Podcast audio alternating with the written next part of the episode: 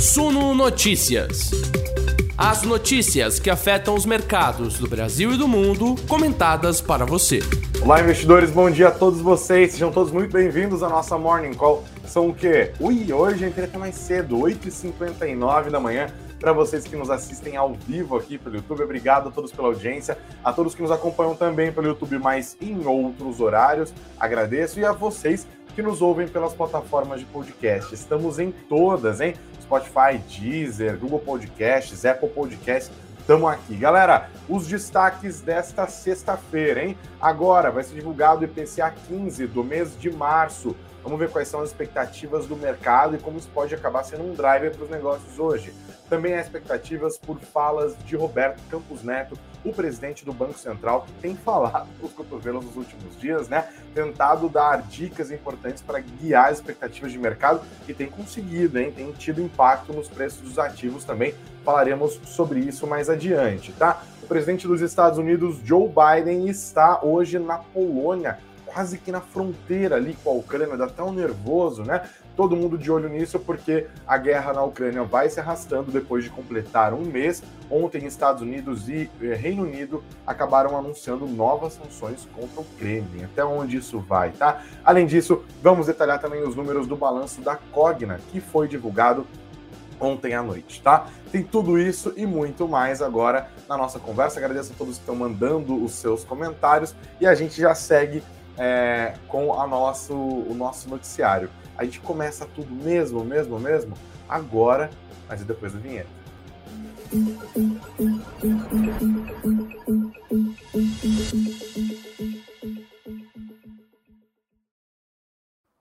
Bom, o mercado começa logo a manhãzinha aqui focado nos dados do IPCA 15, tá? O IPCA 15 é uma espécie de prévia da inflação oficial, que é o IPCA para o mês, né?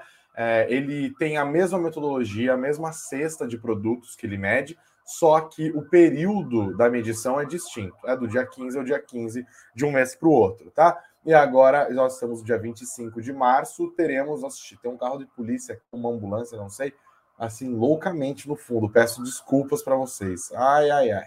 Passou, passou, passou, passou, passou.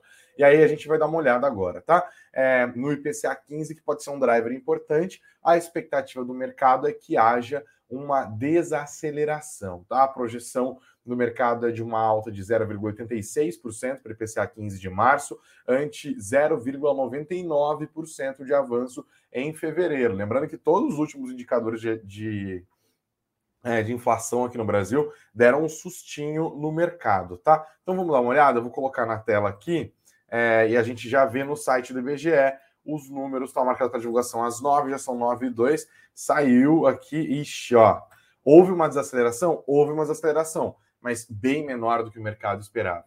Alimentos, os, desculpa, travou, sexta-feira braba. Alimentos puxam alta de 0,95% no IPCA 15 em março, o maior para o mês desde 2015.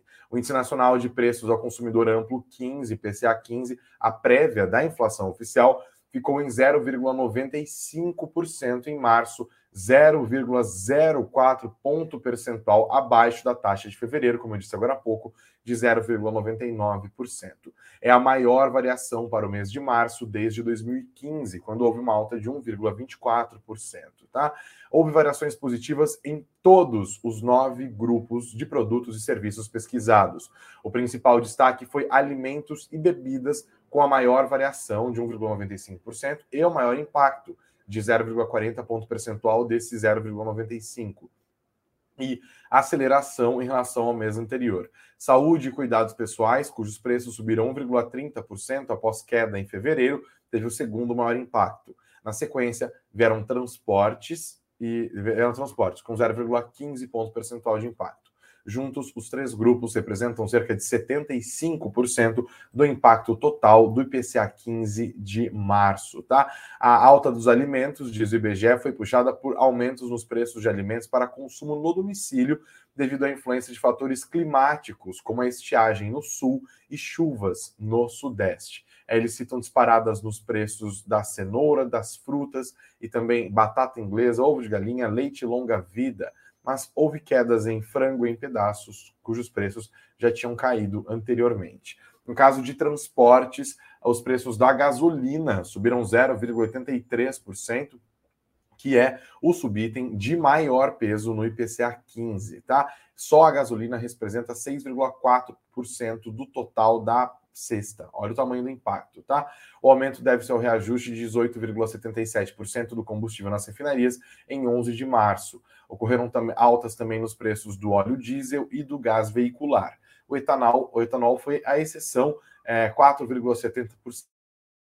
Destaca-se também o resultado das passagens aéreas, que caiu 7,5%, é, terceira queda consecutiva nos preços, tá? Então, nós temos aqui uma inflação, a prévia da inflação oficial do mês de março, que veio um pouco abaixo do que tinha sido registrado em fevereiro, mas bem acima do que o mercado estava projetando. Como eu disse no começo, a expectativa do mercado era de um IPCA 15 em março de 0,86, veio em 0,95. Então, a gente fala, olha, de fato tem uma desaceleração, mas não é tão forte, é praticamente a mesma coisa do mês anterior, né? Vamos ver como que o mercado reage a isso. Lembrando, investidores, que nós estamos numa semana em que a política monetária dominou as conversas, né? Nós temos uma política monetária que está, obviamente, diretamente relacionada à inflação, né? Então, nós tivemos na semana passada a decisão de política monetária do Banco Central, que elevou a nossa taxa Selic de 10,75%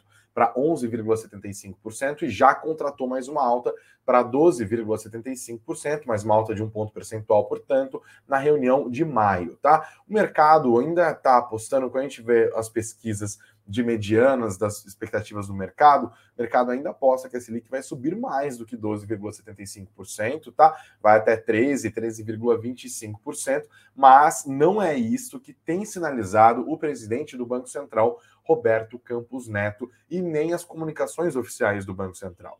Nessa semana, nós tivemos a divulgação do, do, da ata do Copom, né? Na semana passada teve a decisão na quarta-feira, aí na terça-feira seguinte sai a ata da discussão, e a ata já foi mais abrangente numa direção de que, dado o cenário que o Banco Central considera mais provável, elevar os juros até 12,75 no máximo, né? Ou seja, a alta de maio ser o fim do ciclo de elevação da Selic, seria para o BC suficiente para fazer convergir as expectativas de inflação para a, o centro da meta, ou para a meta ali, né, mais aberta, é, no horizonte relevante de política monetária, que é como, você, se você vir essa expressão, horizonte relevante de política monetária para é, 2023. É disso que a gente está falando, centro da meta de 3,25%, tá?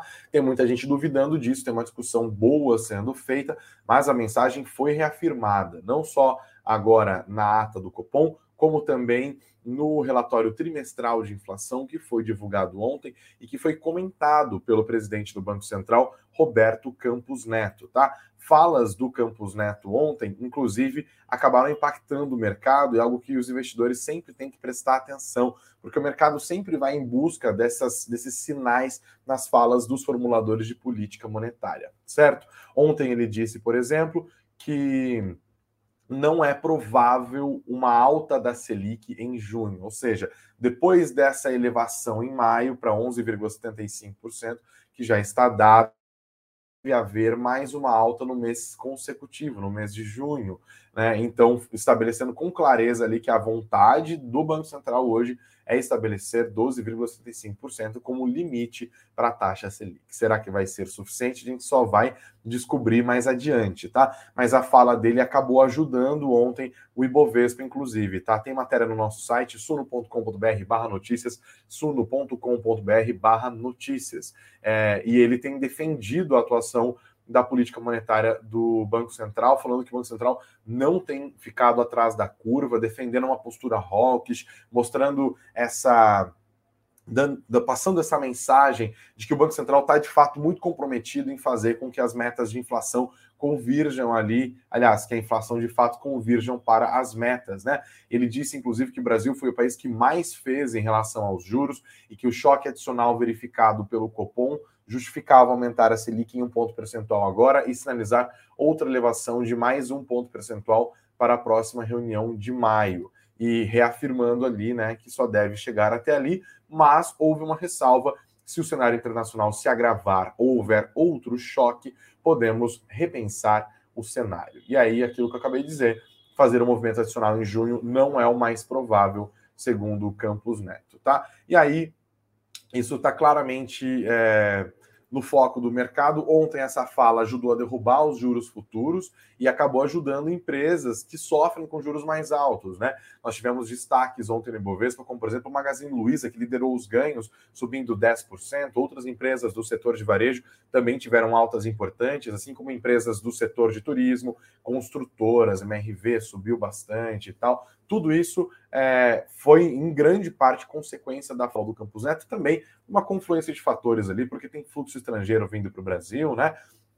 É, tem muita tem muita empresa descontada no nosso índice, o Ibovespa está ali nesse ralizão, tá? E olha, já que eu estou falando do Campos Neto, o que, que, depende essa história de Campos Neto e papapá, de juros, que pega nas ações do Magazine Luiza, ajuda varejo na guerra na Ucrânia, tá?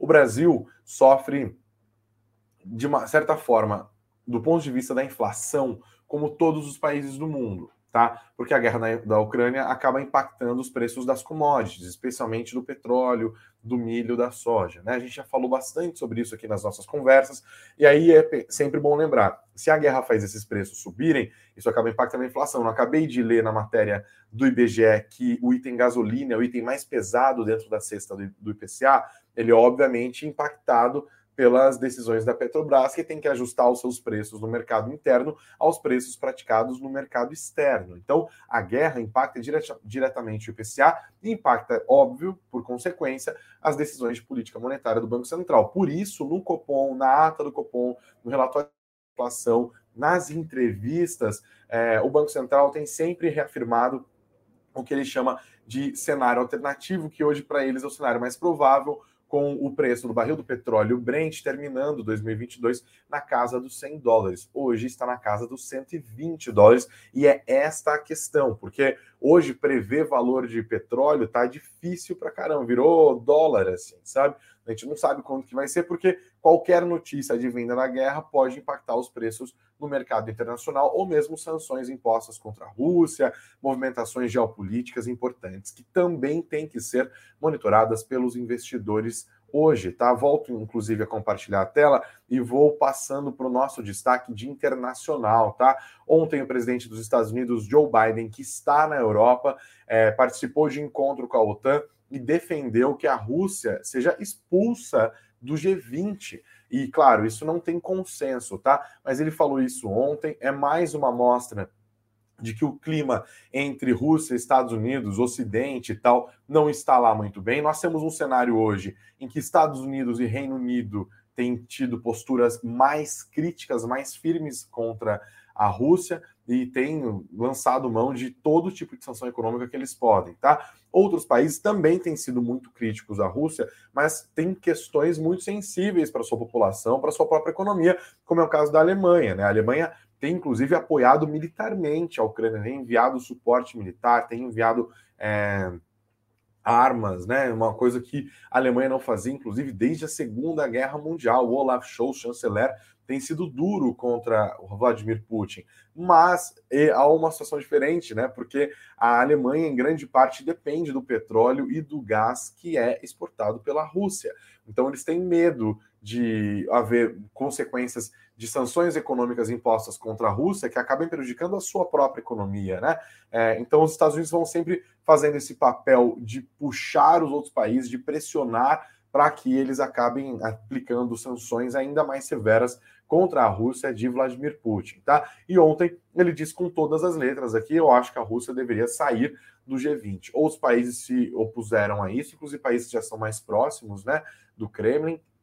A Indonésia, por exemplo, que hoje ocupa a presidência rotativa do G20 se colocou de maneira contrária. Provável que a China também acabe fazendo a mesma coisa. E aí o Biden falou: quer saber, então eu vou propor uma torta de climão ainda maior. Vamos convidar a Ucrânia para fazer parte da reunião do G20 como observadora. Vamos discutir isso aqui em termos globais, né? A maior parte da economia global está lá no G20, o Brasil faz parte, inclusive, tá? Então, vamos prestar bastante atenção nisso. O presidente Joe Biden ontem se reuniu é, na, lá no Conselho Europeu, se reuniu, houve reunião na OTAN, houve reunião do G7, olha, um monte de reunião. E hoje ele vai para a, para a Polônia, né, na fronteira ali dos dois países. Eu volto a compartilhar a tela com vocês é, e a gente dá uma olhada aqui. Ó, tá no caderno internacional do Estadão. Joe Biden visita a cidade polonesa perto da fronteira com a Ucrânia nesta sexta-feira. O presidente desembarcará, desembarcará em Resolve, cidade localizada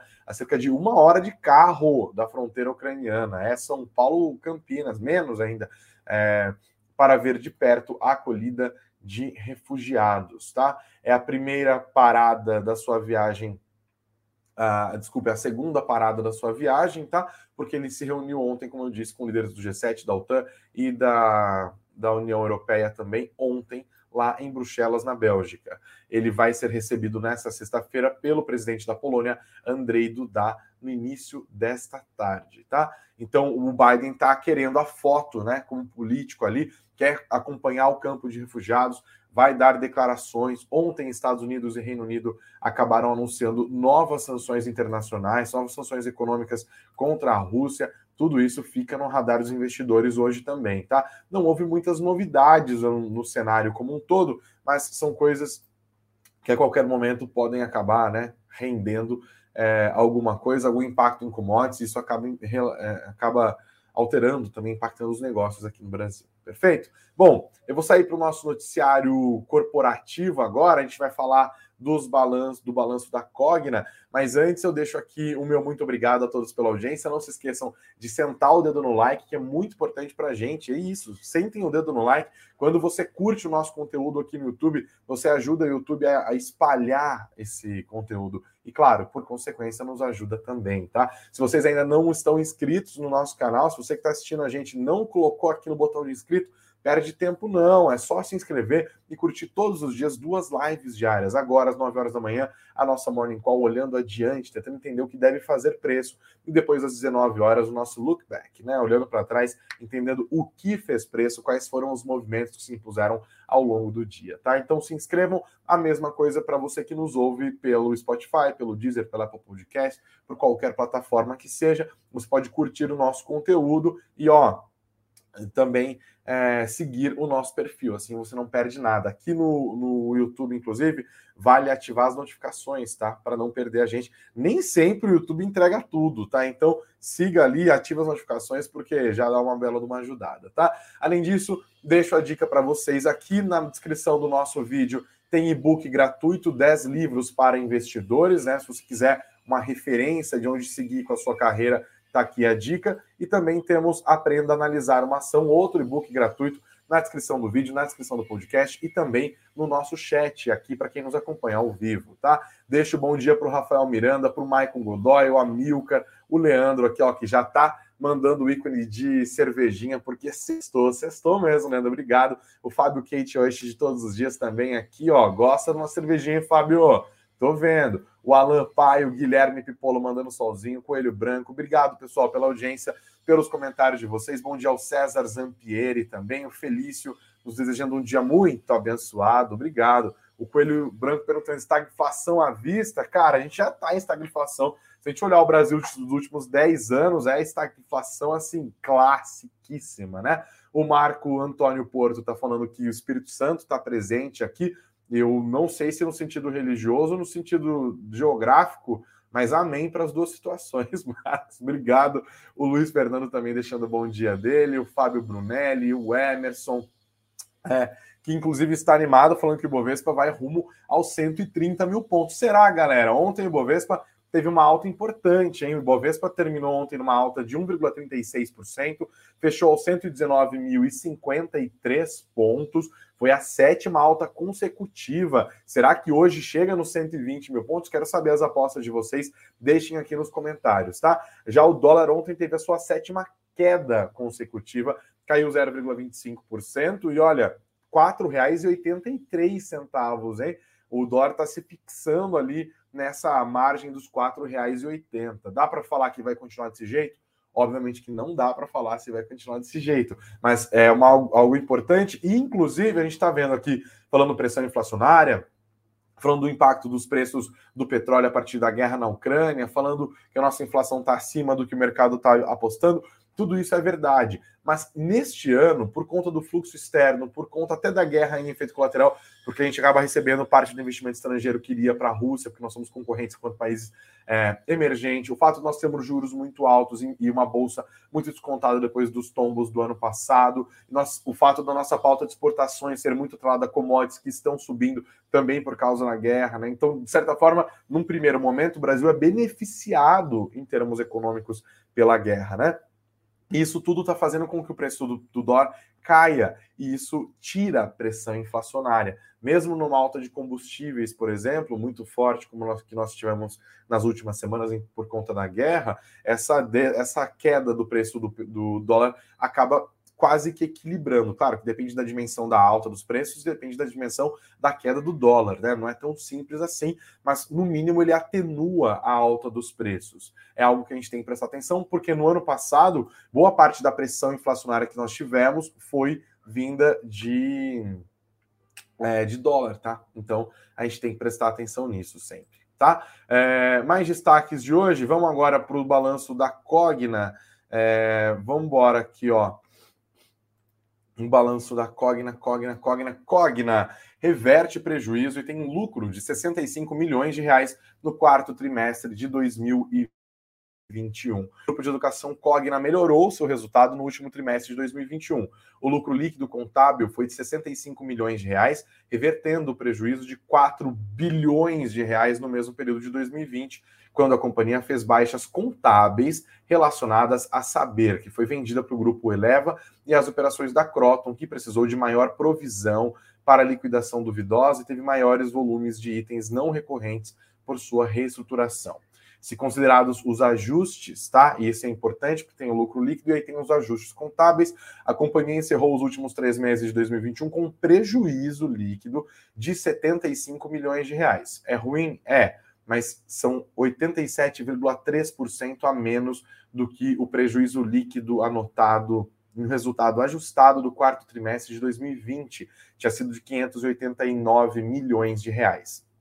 A receita líquida da companhia caiu 5,6% no quarto trimestre, chegou a 1,55 bilhão de reais. É um desempenho que reflete o resultado negativo da Croton, que é a divisão de ensino superior do grupo, com uma queda de 12,2% na receita. A Vasta, de soluções de conteúdo e tecnologia para prover escolas de educação básica, até sentiu mais o impacto da pandemia ao longo do ano, mas terminou o último trimestre com um crescimento de 16%, puxado por novos contratos e o retorno consistente das aulas de presenciais. No ano como um todo, o prejuízo líquido da empresa foi 91,6% menor do que no ano de 2020, tá? Prejuízo líquido da COG em 2021 de 489 milhões de reais. A receita líquida caiu 10,5%, chegou a 5,28 bilhões de reais. Os dois anos de pandemia, claro, afetaram os negócios da Cogna de maneiras distintas. Em 2020 foi a Croton que teve superação mais pressionada, quando o vírus começou a contabilizar casos, a Vasta já tinha os seus contratos fechados, tá? Então é isso. Fiquemos de olho hoje nas ações da Cogna, tá? Mais destaques de hoje, BRF, tá aqui no nosso site, essa da Cogna, né? Esqueci de dar a fonte, estava lendo no jornal Valor Econômico, matéria da Raquel Brandão, inclusive, querida, com quem trabalhei já também. BRF, disputa por poder no conselho esquenta com demanda da Prev. Olha só, para você que tem ações da BRF, está focado ali nesse cenário de proteína animal, fique esperto, hein? É, leio para vocês, mais um round começou na disputa pelo poder na BRF. A Prev, Fundo de Previdência dos Funcionários do Banco do Brasil, que detém 6,13%, né? 6,13% das ações da BRF enviou uma correspondência à empresa solicitando que a votação dos novos membros do Conselho de Administração na companhia, marcada para 28 de março, ocorra pelo sistema de voto múltiplo. O sistema está previsto na legislação da CVM. Mas o que, que isso significa? No mês passado, a Marfrig, que tem 33,25% das ações da BRF, apresentou seus nomes para concorrer na eleição. A chapa é encabeçada por Marcos Molina, fundador e presidente do Conselho da Marfrig, e traz oito novos nomes e mantém apenas dois dos atuais membros do Conselho na BRF. O Augusto Marques Cruz Filho, que é ex-Grupão de Açúcar, e a Márcia, a Flávia Maria Bittencourt, presidente da Adidas. Essas indicações provocaram uma renovação, provocariam de 80% no colegiado. Nessa composição, não apenas a Prev, mas também a Petros, que é o fundo de pensão da Petrobras, perderiam a chance de aumentar a sua representatividade no conselho da BRF. E aí que vem o pulo do gato. Pelo sistema do voto múltiplo, cada ação passa a ter direito não mais a um único voto em si, é, em uma chama, mas sim ao total de vagas disponíveis no conselho. Na prática, ao invés do acionista concentrar todos os votos a que tem direito em uma chapa, uma chapa, tá? Não uma chama, óbvio, em uma chapa, ele passa a ter a possibilidade de distribuir os seus votos entre vários candidatos e, no caso dos minoritários, concentrar seus votos em um único nome, ou seja, o peso acionário de cada acionista é que define um novo conselheiro. E para eleger o indicado, o acionista precisa controlar pelo menos 5% das ações, tá? Então, disputa forte aqui, vamos ficar de olho na BRF se tem impacto para os preços das ações hoje também, tá? Mais destaques, Pica, é, PicPay chega a. Eu ia falar Pikachu, não sei de onde que eu tirei isso na minha cabeça. Olha só, isso aqui dá ficar é, ouvindo live de Millennial. Lembra? Você sabe que é Pikachu? Vocês lembram disso? Pokémon faz tempo, né? PicPay chega a um bilhão de reais em empréstimos e avança com marketplace financeiro. Um bilhão de reais em empréstimos. Lançado há pouco mais de um ano, o marketplace financeiro da PicPay contabiliza cerca de 800 mil contratos liberados nesse tipo de empréstimo até o momento. É um, um marketplace ali porque o PicPay virou uma plataforma que faz parcerias com outras instituições financeiras que, dentro dessa plataforma, oferecem operações de crédito. Né? Instituições como Original, BV, Creditas, Digio e Empréstimo Sim estão dentro desse marketplace da PicPay, que vai expandindo os seus modelos de negócio, tá? E por último, destaque aqui, Localiza anunciou que vai fazer distribuição de 110,3 milhões de reais em JCP aos seus acionistas. 110,3 milhões de reais. Os proventos da Localiza vão ser distribuídos em parcela única no dia 20 de maio de 2022. O valor por ação a ser pago vai ser de 14 centavos, sem considerar a incidência no imposto de renda, tá? Quem que vai poder receber? Quem tiver comprado, né, quem estiver posicionado como comprado nas ações da Range 3, né, da Localiza, até o final do pregão do dia 29 de março. Depois disso, você consegue comprar as ações normalmente, mas você não tem mais direito de receber estes proventos, tá? Gostaram dos números da Localiza? 110,3 milhões, 14 centavos por ação, né? Não é um número assim, mas é melhor que nada, é um número é, bem ok. Bom, galera, é isso, né? Vamos embora. Vamos continuar com o nosso noticiário aqui, mas depois, às 19 horas, tá? Vamos, é, eu estou vendo os comentários aqui. O José Martins falou que amanhã é São Bento para cima do 15. Ih, cara, seu São Bento vai tomar um pau do meu 15, hein? Tô até sentindo. Depois a gente confere aqui na nossa live depois. Aqui é 15, 15. Ah, isso é muito ridículo, mas Piracicabano gosta. É, quem mais está deixando comentário aqui, ó? O Anderson falou que nos assiste de pedindo um abraço, um bom dia para Lavrinhas e Taubaté, interior. Um abraço, então, Anderson. Palavrinhas e Taubaté, que isso. Ana Paula falou: sobe o Vespa. Será que você vai no 120 hoje? O Coelho Branco falou: Dor tá na promoção, tô comprando, né? O RN Castro aqui que nos acompanha de Manaus e o Luan Lima falando que finalmente conseguiu nos assistir ao vivo. Obrigado, Luan, pela sua audiência, pelo seu prestígio. O Mário falou aqui, ó, Greg, venha para o Ceará conhecer Jericoacoara. Não conheço Jericoacoara, Mário. Tem pouso aí para nós? A gente vai, hein? Agora, tomara que a, a, o duro que assim, petróleo está subindo, mas o dólar está caindo, então tem que ver os, as ações. As, não, a gente acabou de ver isso no IPCA, né? Ah, os preços das, das passagens aéreas caíram mais uma vez. Acho que é o momento de ir para Jericoacoara, tá? E o Manuel falou para mandar um abraço para Curitiba. Galera, chega por hoje, né? Chega por hoje nada. Tem 19 horas ainda, mas por agora a gente vai parando por aqui. Não se esqueçam de deixar o like e de conferir os links que estão na descrição dos nossos vídeos. Tem dois vídeos, dois. É dois e-books aqui para vocês curtirem. Ao longo do dia, entra no nosso site, tá? Se você entrar no suno.com.br barra notícias, tem um botão de ao vivo ali, tá? Você acompanha tudo em tempo real que está acontecendo no mercado, vai sendo atualizado, você não perde nada. 19 horas estaremos de volta. Ó, pelo amor de Deus, sexta-feira, 9h30, já não se esqueça, coloca aquela loirinha na geladeira e tal. E aí no final a gente termina a nossa live hoje fazendo aquele movimento delicioso, aquele. Ah, e aí sim, aí é final de semana, tá? Obrigado pessoal pela audiência. Não se esqueçam de ir embora, não se esqueçam de dar o like antes de ir embora se inscrever no nosso canal e fazer os downloads dos e-books que estão aqui. Obrigado por tudo, bons negócios para vocês. A gente se vê hoje às 19